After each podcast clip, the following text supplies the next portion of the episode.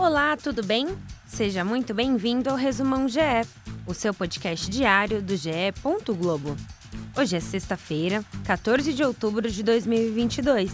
Muito prazer, eu sou Denise Bonfim e a partir de agora você se conecta ao que foi notícia no esporte.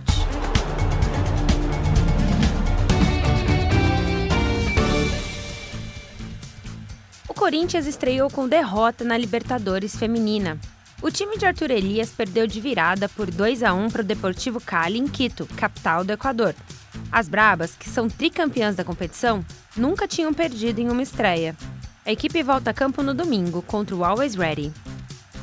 Já a Ferroviária venceu o Nhanhas, que é do Equador, por 1 a 0. Ainda nesta rodada, o Olímpia venceu o Always Ready por 2 a 0, placar também construído pelo Boca Juniors sobre o Defensor Sporting.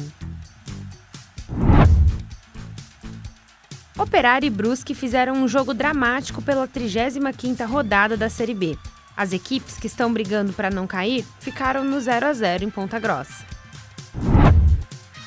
No Mundial de Vôlei teve jogão do Brasil. Diante da Itália, equipe apontada como maior favorita da competição, o time de José Roberto Guimarães conseguiu a vaga na final após vencer por 3 sets a 1.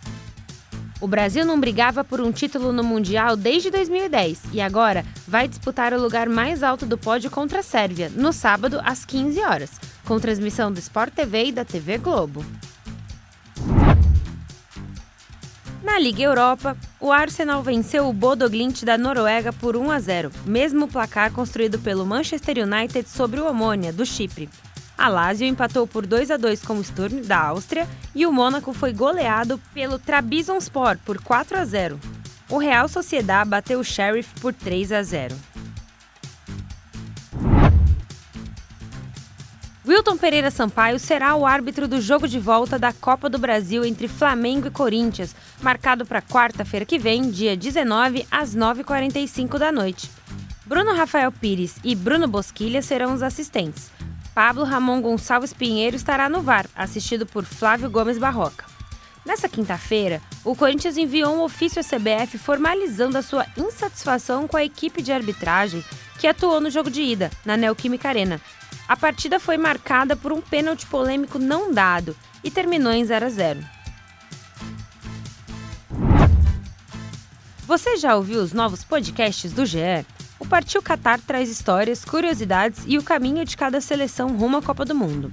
Toda quarta e sexta, uma seleção diferente, como num álbum de figurinhas. E o É Campeão, que mostra a trajetória do título de grandes clubes brasileiros que fazem aniversário redondo neste ano de 2022. Os episódios já estão no ar e contam, na voz de Luiz Roberto e com relatos de quem participou da campanha, os títulos Brasileiro de 1992 do Flamengo e a Copa do Brasil de 1997 do Grêmio. Esses e mais de 40 podcasts estão em ge.globo/podcasts, no Globoplay e nas principais plataformas de áudio. Agora, fique ligado na agenda do GE, lembrando que todos os horários aqui são de Brasília.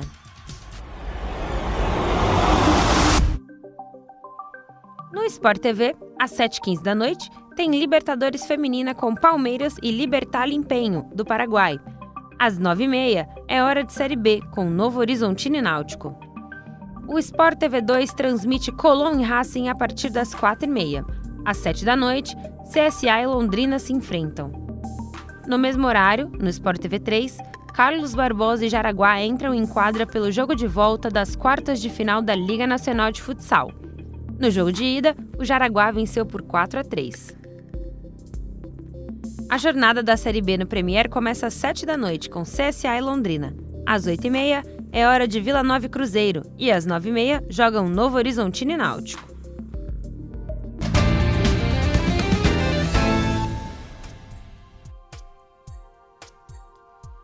Este foi o Resumão GE, podcast diário disponível no ge.globo, no Globoplay, na sua plataforma de áudio preferida e também pela Alexa.